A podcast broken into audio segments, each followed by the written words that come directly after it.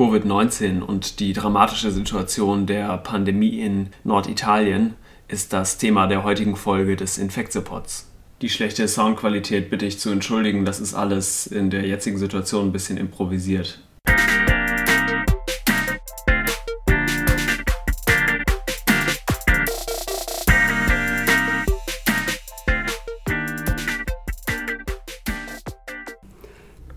Heute sprechen wir mit Dr. Antonio Galante. Er ist Facharzt für Innere Medizin und hat über zehn Jahre hier am UKE gearbeitet und ist dann vor einiger Zeit ans Krankenhaus in Bozen in Norditalien gewechselt, wo er aktuell als Oberarzt arbeitet. Und dort ist er wirklich an der allervordersten Front der Covid-19-Pandemie. Antonio, äh, vielen Dank, dass du da bist und hier mitmachst. Und vielleicht stellst du dich einfach kurz einmal selber vor. Äh, hallo Thiel und vielen Dank für die Einladung, heute mit dir zu sprechen. Ähm, und viele Grüße aus Italien, aus Bozen gerade. Ähm, ich bin hier Oberarzt in der Inneren Medizin zu Tiroler Sanitätsbetrieb. Wie du gesagt hast, habe bis Ende letztes Jahr noch im UKE gearbeitet, so insgesamt am Ende fast zehn Jahre und jetzt bin ursprünglich aus Italien damals gekommen und bin dann wieder zurückgekommen und bin jetzt hier in der Inneren Medizin tätig. Und meine Schwerpunkte sind nicht direkt Infektiologie, aber eher so Lebererkrankungen. Und, ähm, aber jetzt hat sie das alles ein bisschen revolutioniert gerade und ähm, ja. Wir konfrontieren uns mit einer sehr schweren Situation. Wow, ja, ich glaube, dass jetzt keine Fachdisziplin eigentlich da außen vor bleibt, mhm. ne, sondern alle Medizinerinnen und Mediziner sind jetzt äh, ganz vorne mit dabei. Und ich glaube, in Bozen und in Norditalien generell seid ihr wirklich an der vordersten Front. Und deswegen bin ich total dankbar, dass du dir in dem ganzen vielen Trubel bei euch jetzt die Zeit genommen hast, äh, hier mit uns zu sprechen. Genau. Ja, vielleicht schilderst du einfach einmal, wie so die letzten Wochen waren und was die Situation für hm. dich und für euch ist. Ja, es ist ähm, nicht so einfach, sich richtig zu erinnern, wie kurz davor gewesen ist, weil es ungefähr seit dem am 20. Februar war der erste Fall in Italien nachgewiesen mit einem so, so genannte Patient 1. Und das war ähm, in der Lombardei, eine Stadt, äh, eine kleine Stadt namens Codogno. Das ist in der Region von Mailand, aber nicht direkt nebenan.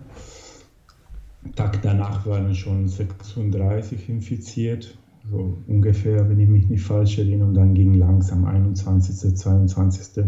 Februar und so weiter. Und jetzt mittlerweile ähm, gibt es so mehr als 40.000 Menschen infiziert leider mit einer sehr hohen äh, Sterblichkeit, was gerade uns richtig mh, mm, kaputt macht, muss ich sagen, sehr auch äh, psychologisch. Ja. Äh, gibt es auch, wie, wie er weiß, auch die, die Quarantäne und die Ausgangssperre schon seit ähm, der 8. März. Und leider muss ich sagen, sehen wir noch nicht wirklich nach ja, zwölf Tagen jetzt nicht wirklich so die, die Ergebnisse, die man sich erwartet hat. Und das ist ähm, natürlich auch sehr, wie gesagt, sehr schwer für uns zu tragen. Wir als Ärzte, ärztliche Personal folgen wir das, ähm, aber auch die ganze Gesellschaft ist involviert und mittlerweile ist nicht nur ein italienisches Problem, das war ein, davor war ein chinesisches Problem, Jetzt ist ein Problem für alle, ist eine Pandemie gerade los.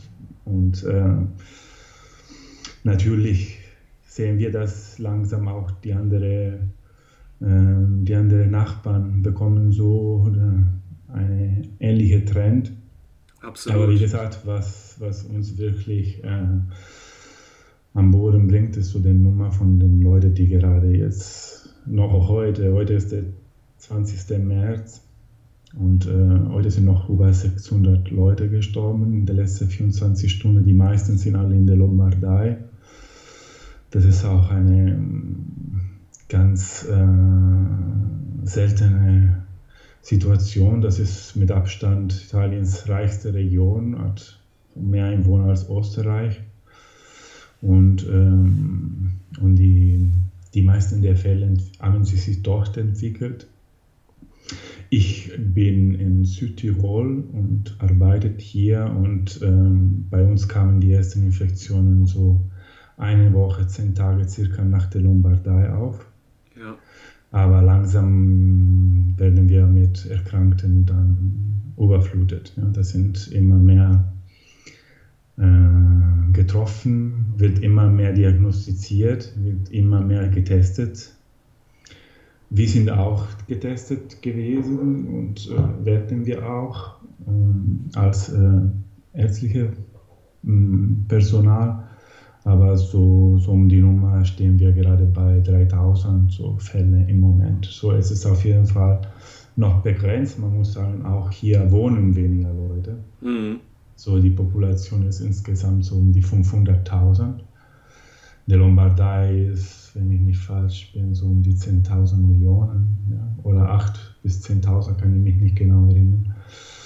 Ähm, das, wir wohnen auch in eher kleinere Städte, aber das ist ähm, ein Problem, der langsam jetzt jede Stadt trifft. Und, ähm, und das entwickelt sich auch äh, Richtung Süden. Das ist auch das Gefährlichste, weil, wie gesagt, äh, die Regionen, die am meisten getroffen sind im Moment, sind die Lombardei, äh, die Emilia-Romagna, so da, wo zum Beispiel Bologna ist, und Veneto, wo Venedig, Verona als große Städte da sind, und auch Piedmont, wo Turin ist. Das sind alle die reichsten äh, Regionen in Italien, die, die auch so eine sehr starke Industrie haben. Und auch eine sehr gute ähm, San äh, so Sanitärsystem, würde ich sagen. Ich wollte mich nochmal entschuldigen wegen meinem Deutsch, weil Antonio, das Deutsch ist super gut, das ist perfekt.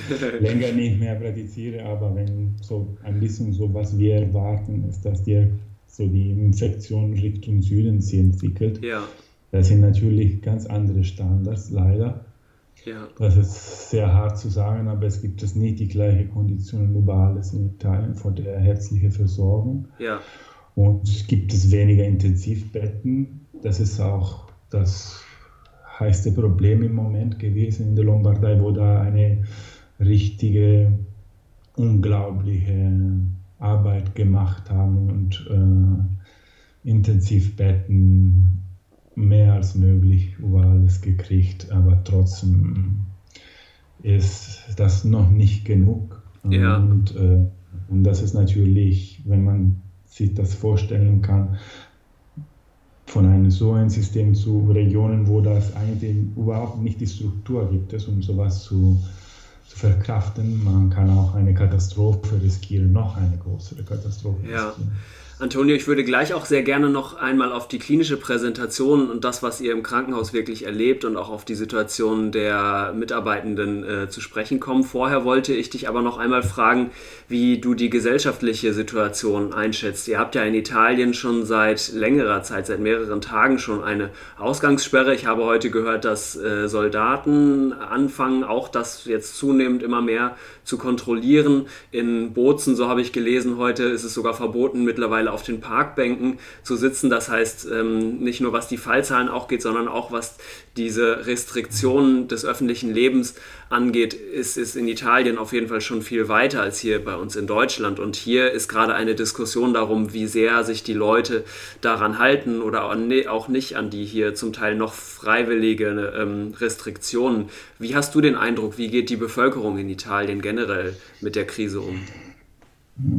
Ja, das ist auch hier ein sehr, sehr ähm, wichtiges Problem gerade. So hat alles angefangen so etwas langsamer am Anfang. Wir sind auch, mussten wir sagen, die erste Bevölkerung in westlicher Welt, so auch in Europa, die das so stark getroffen wurde.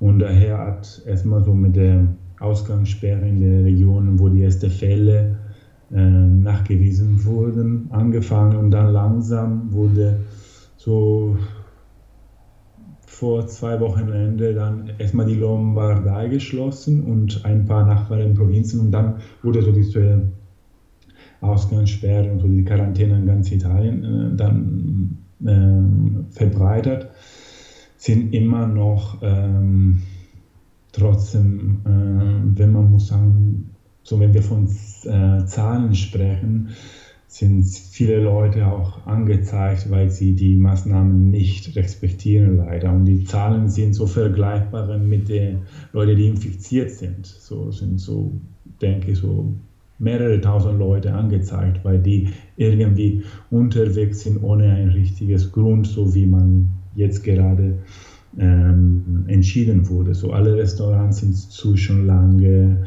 alle Cafés, alle Bars sind nur so die wichtige äh, Stelle geöffnet, so natürlich Krankenhäuser und ähm, Praxis und äh, Post äh, und Büro offen, aber trotzdem muss ich sagen, ich gehe zur Arbeit jeden Tag und ähm, ich habe das Gefühl, dass ich, und das ist allgemein das Gefühl, dass noch leider viel zu viele Leute unterwegs sind. Und ähm, wir haben im Moment äh, nicht das Gefühl, dass das genug gewesen ist. Und deswegen, ich glaube, kommen jetzt bestimmt am Wochenende noch, wie du schon sagte, noch stärkere Maßnahmen, so auch mit, ähm, mit der Armee wahrscheinlich. Ja? ja. Und mit der Armee. Und äh, ich denke, das ist, was man auf jeden Fall noch probieren muss. Ja. Wir haben noch nicht die hohen Punkte von der Infizierte äh, erreicht und ist das immer noch nicht zu sehen. Und äh, ich, wir haben alle so wenig Erfahrung mit so einer Epidemie in jedem Land und dann mit der Pandemie insgesamt.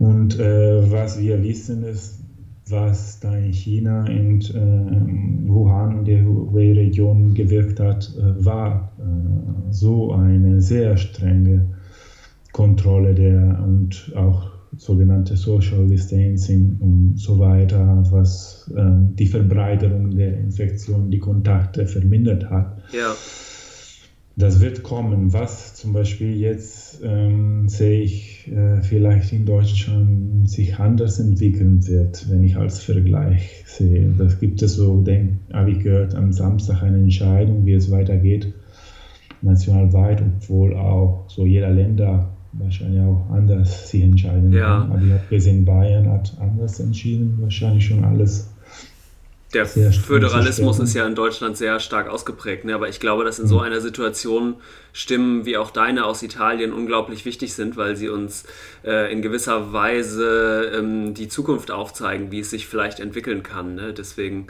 ähm, genau, deswegen ist es so wichtig, dass wir auch miteinander sprechen. Mhm.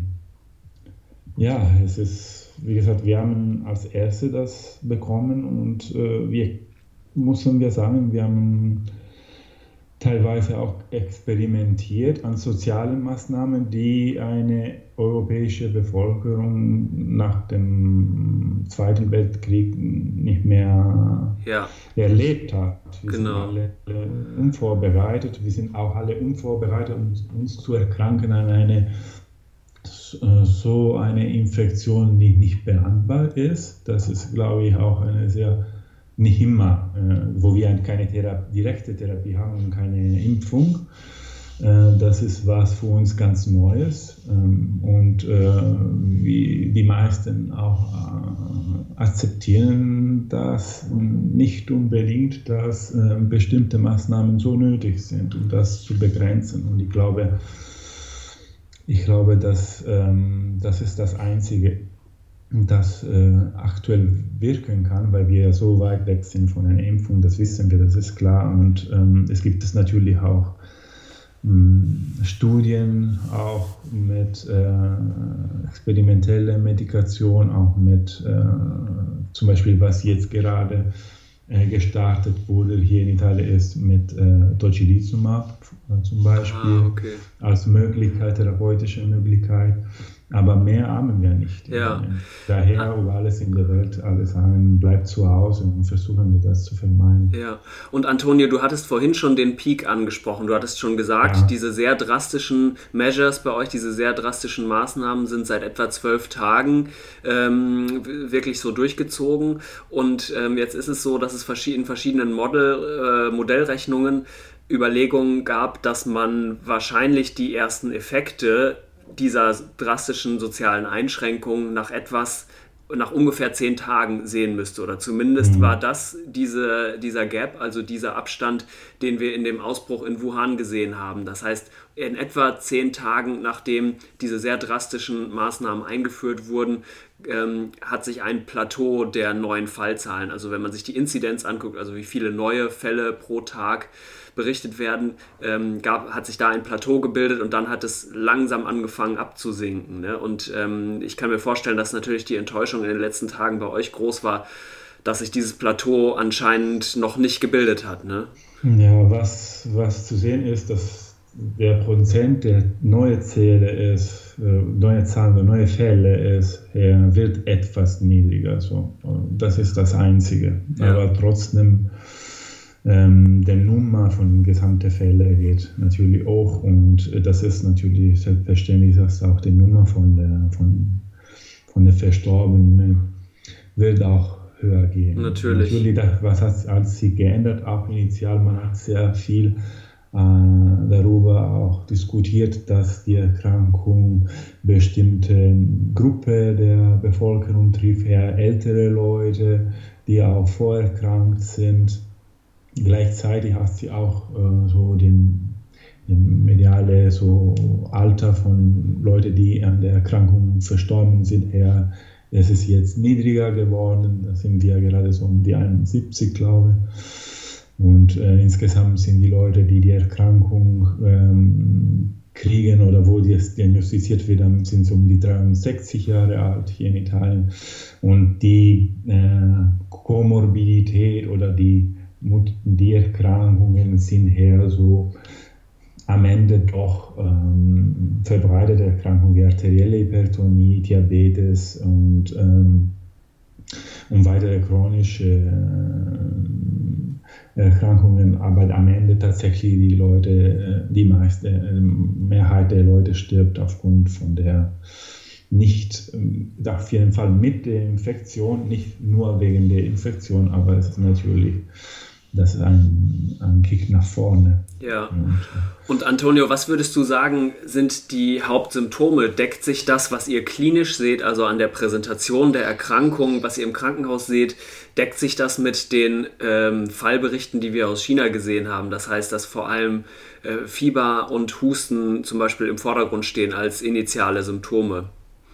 Ja, das das gibt es natürlich der Problem, das ist uns alle klar, der Patienten, die asymptomatisch sind oder eher wenig symptomatisch sind. Und das sind wahrscheinlich die meisten. Die Sie sich vorstellen, ähm, soweit wir verstanden haben, wir kriegen alle so neue Informationen, gehen von weniger Symptomen, die äh, natürlich so eher Influenza-like äh, aussehen können am Anfang, so mit Fieber, mit Husten, mit thorakale Schmerzen und die wir jetzt eigentlich alle äh, screenen müssen, auch äh, mit, äh, nicht direkt mit Abstrich, das können wir nicht unbedingt ähm, direkt immer machen. Ich denke natürlich auch an Hausärzte und alle Leute, die ähm, nicht direkt im Krankenhaus tätig sind. Aber natürlich gibt es dann ähm, die Einweisung, die Patienten weiter in, in der Notaufnahme zum Triage schicken und daher werden dann die Suspekte weiter getestet. Wir haben leider ja verschiedene, mm, nicht nur Symptome, aber auch äh, Auffälligkeit in der Testung, die wir sehen, so wie im Leukozytenzahl, so im Lymphozytenzahl, wir hören von den Entzündungswerten von CRP, wir hören von LDA, das habe ich schon mal gesehen. Ja? Das auch als zusätzliches Parameter plus die Klinik, die dann eher so am Ende bei nicht immer sensiblen Röntgen-Thorax eher Richtung hochsensibel Bildgebung von Thorax mit ähm, ähm, CT und dann uns am Ende äh, bringt. Und in der Zwischenzeit ähm, werden die Patienten natürlich auch ähm, getestet. Und äh, das kommt alles zusammen. Natürlich gibt es ja, wie man sie sich vorstellt und wie ich denke, langsam auch bei euch sein, äh, sein wird oder schon ist, ja, so die, die Patienten, die langsam die Symptome entwickeln, wo auch die Sättigung dann langsam mehr untergeht, auch als ein Alarm schon in der äußeren Umgebung. Und dann äh, auch natürlich die Fälle, die eher so drastisch und schnell sind und wo die Verschlechterung sehr hart ist. Ja. Und, und das ist auch, was gerade jetzt der Problem ist, weil ähm, man muss auch denken, dass eher eine DW so eine niedrige Quote vom Patient gerade stirbt auf Intensiv. Und äh, meisten der Patienten, von was jetzt von den letzten Updates äh, bekommen haben, jetzt spreche ich von Italien insgesamt, leider sterben schon, sind schon ältere Menschen, die schon in der äußeren Umgebung sterben oder die noch nicht bis zum Intensiv schaffen. Ja. Wow, okay. Und das ist, das ist natürlich sehr hart.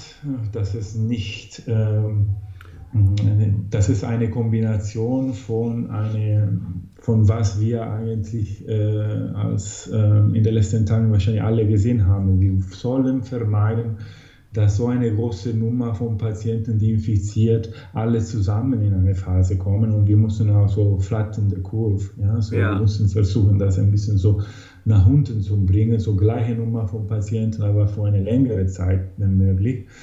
Und das passiert gerade zum Beispiel in der Lombardei nicht. Ja? Das ist ein, ein sehr starker Peak.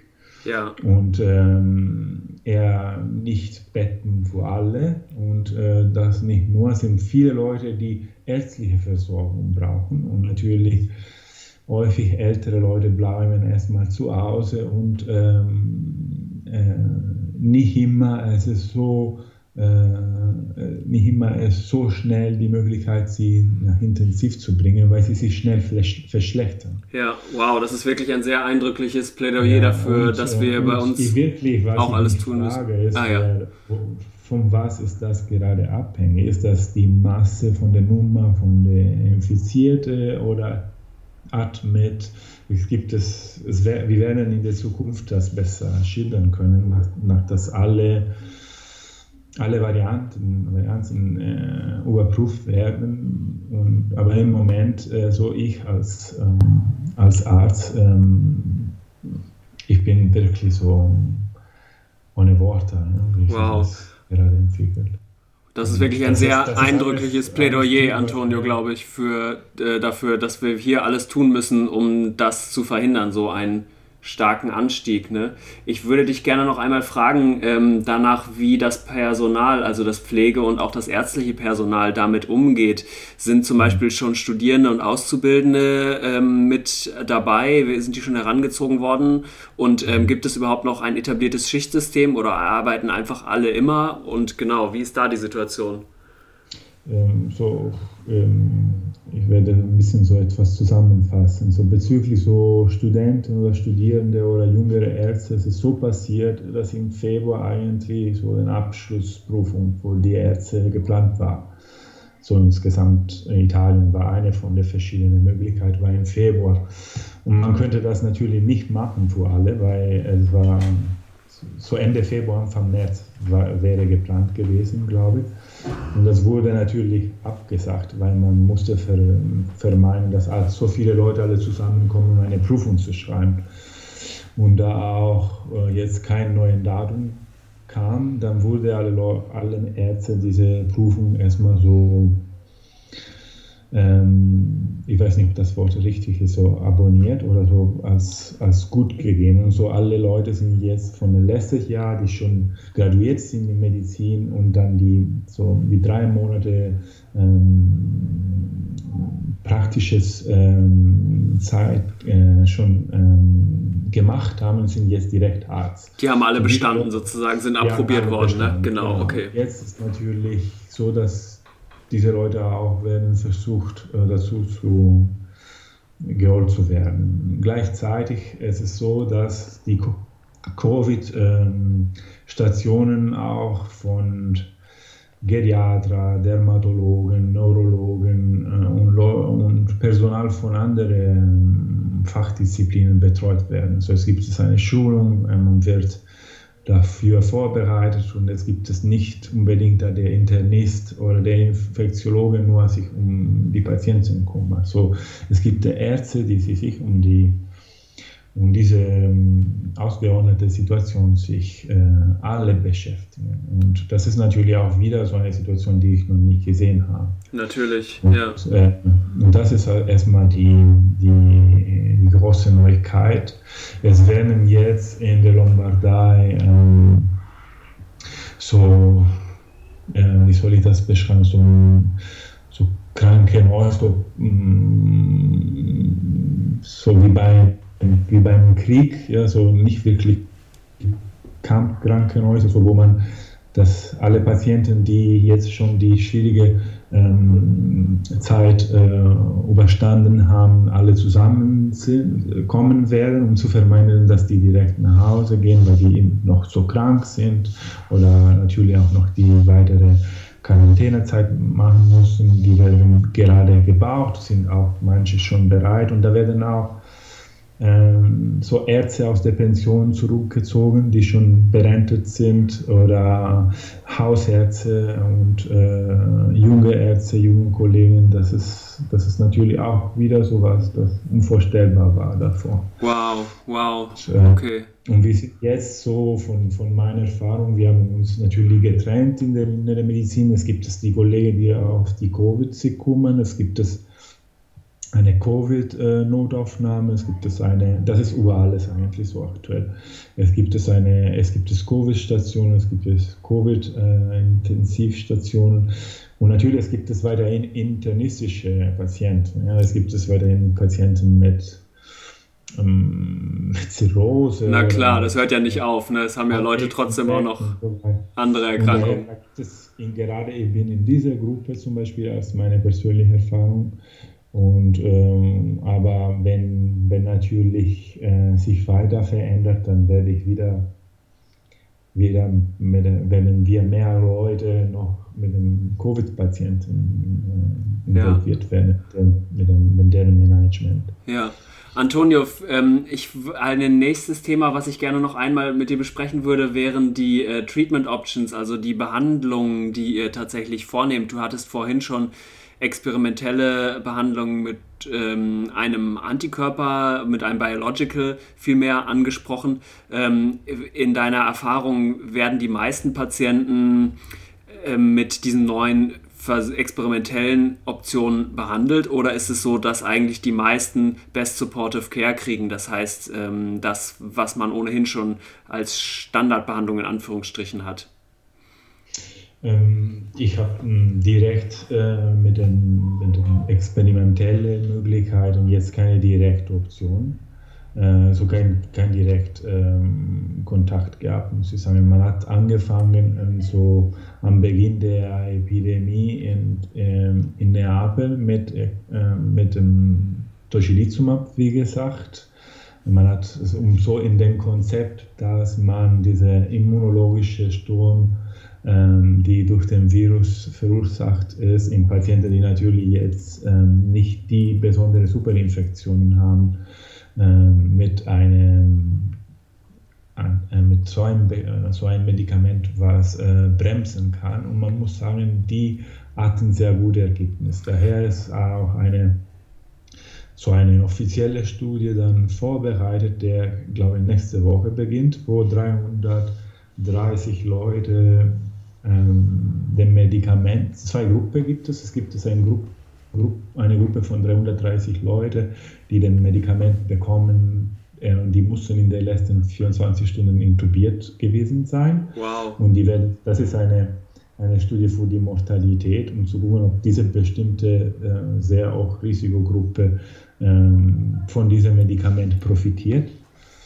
Und ähm, dann gibt es eine zweite Gruppe, die aber nicht numerisch begrenzt ist, wo dieses Medikament eigentlich ähm, zu allen Patienten, die auch nicht intubiert, aber die auch das Medikament brauchen können, ja. gegeben wird. Vielleicht, vielleicht das ist natürlich sehr interessant. Ja, vielleicht erzähle ich einmal ganz kurz für die Hörerinnen und Hörer, Tocilizumab ähm, ist ja ein Antikörper, der sich gegen ein Interleukin, also gegen so einen Botenstoff, der, der Entzündungsreaktion vermittelt, richtet. Äh, und zwar gegen das Interleukin 6, was wohl auch vermehrt ähm, erhöht gemessen wurde in Covid-19-Patientinnen und Patienten. Und das ist der Hintergrund, warum man das einsetzt. Ne? Und das ist äh, ganz spannend zu hören, dass ihr das tatsächlich äh, einsetzt bei Patienten. Genau, das ist das ist, was jetzt gerade läuft. Wie gesagt, mit dem Medikament, man benutzt das schon, aber die Studie fängt, glaube ich, nächste Donnerstag an, offiziell. Okay, okay. Antonio, vielleicht noch eine abschließende Frage. Wie gehst du persönlich denn mit der Situation um? Ähm, du versuchst nämlich an, auch soziale Kontakte zu vermeiden. Vielleicht sagst du da noch etwas zu.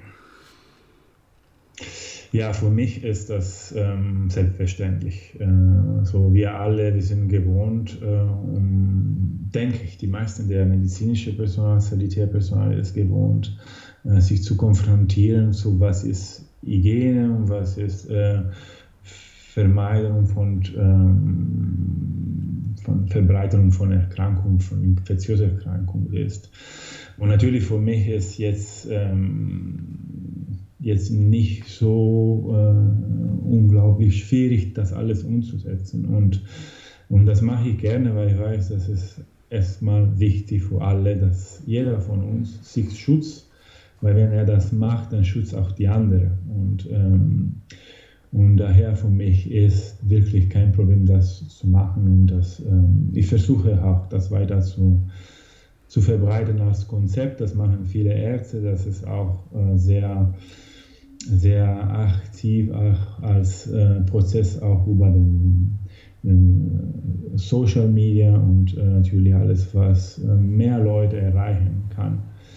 Ich äh, persönlich gehe zur Arbeit und dann bleibe ich zu Hause. Also mehr mache ich nicht, auch weil das, wie gesagt, ähm, erstmal ist es alles zu. Ich finde, es ist nichts äh, so, es ist nichts Dringendes als das im Moment so, wir mussten uns alle Mühe geben, das zu kämpfen und dann hinter uns zu bringen. Und, ähm, und daher, ich persönlich gebe mein Bestes, das erstmal als ich als Person, ich als Arzt zu ähm, durchzuführen und auch versuche ich, wie möglich das weiterzubringen an die Leute, die um mich sind. Und äh, ich glaube, die meisten der Menschen haben das klar.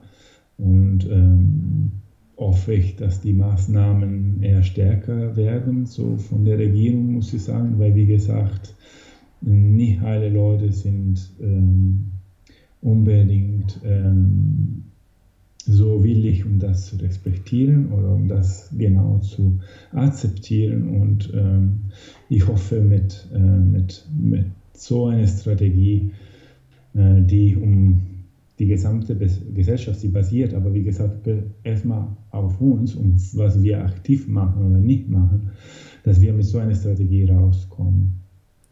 Wow, Antonio, so vielen Dank, dass du uns äh, diese Worte hier ähm, gegeben hast. Das ist wirklich äh, ganz beeindruckend. Ich bin selber ganz baff, merke ich. Und ähm, also bei mir hat das auf jeden Fall, glaube ich, schon einen Effekt gehabt, dass es mir nochmal ganz eindrücklich vor Augen geführt hat, wie wichtig wirklich diese Social Distancing, dieses Abstand halten voneinander ist, um, wenn wir es irgendwie schaffen, diese Kurve des Anstieges der Neuinfektionen abzuflachen, um diese horrenden äh, Todeszahlen zu vermindern.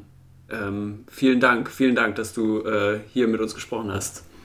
Äh, vielen Dank, Thiel, und ähm, ich hoffe, dass alles bald vorbei ist für alles. Ja. Und äh, viele Grüße nach Hamburg. Meine Gedanken sind auf jeden Fall mit euch. Ähm, ja, alles Gute, Antonio. Bis bald. Ciao, Thiel.